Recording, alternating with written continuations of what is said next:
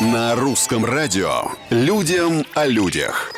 Привет, это Петр Кузнецов и необычные истории из жизни обычных людей. Житель Айдахо сыграл в настольный теннис ртом как вам? Дэвид Раш нанес 43 удара за 30 секунд, выдувая мяч струей воздуха. Напарником спортсмена стала стенка, на тренировке с которой ушел почти год. Рекорд стал 150-м в карьере Дэвида. Среди предыдущих бег в припрыжку на скорость, балансирование на велосипеде на устойчивость, жонглирование ножами на бессмертность и многие другие.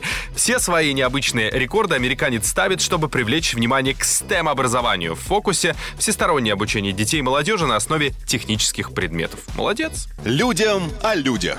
Чего не скажешь о наших следующих героях. Пятерых нарушителей пришлось срочно выдворять из зоопарка в Британии. Причем речь не о людях, а о попугаях. Зоопарк Линкольншира принимает птиц, которые раньше были домашними. И вот они-то и стали возмутителями спокойствия. Как оказалось, вновь приехавшие, прилетевшие, я бы сказал, постояльцы нахватались от своих бывших хозяев крепких выражений и не стеснялись адресовать их посетителям. Цитировать высказывания не буду, но для примера скажу, что ну, в основном птицы указывали людям направление, куда им стоит отправиться. А один попугай оказался поборником бодишейминга, комментируя вес одной из женщин. Посетителей нецензурная брань только веселила, но зоопарк все же предпочел изолировать птиц в закрытые вольеры, чтобы не подавали дурной пример детям. На сегодня все. Совсем скоро новые истории и новые герои. Пока.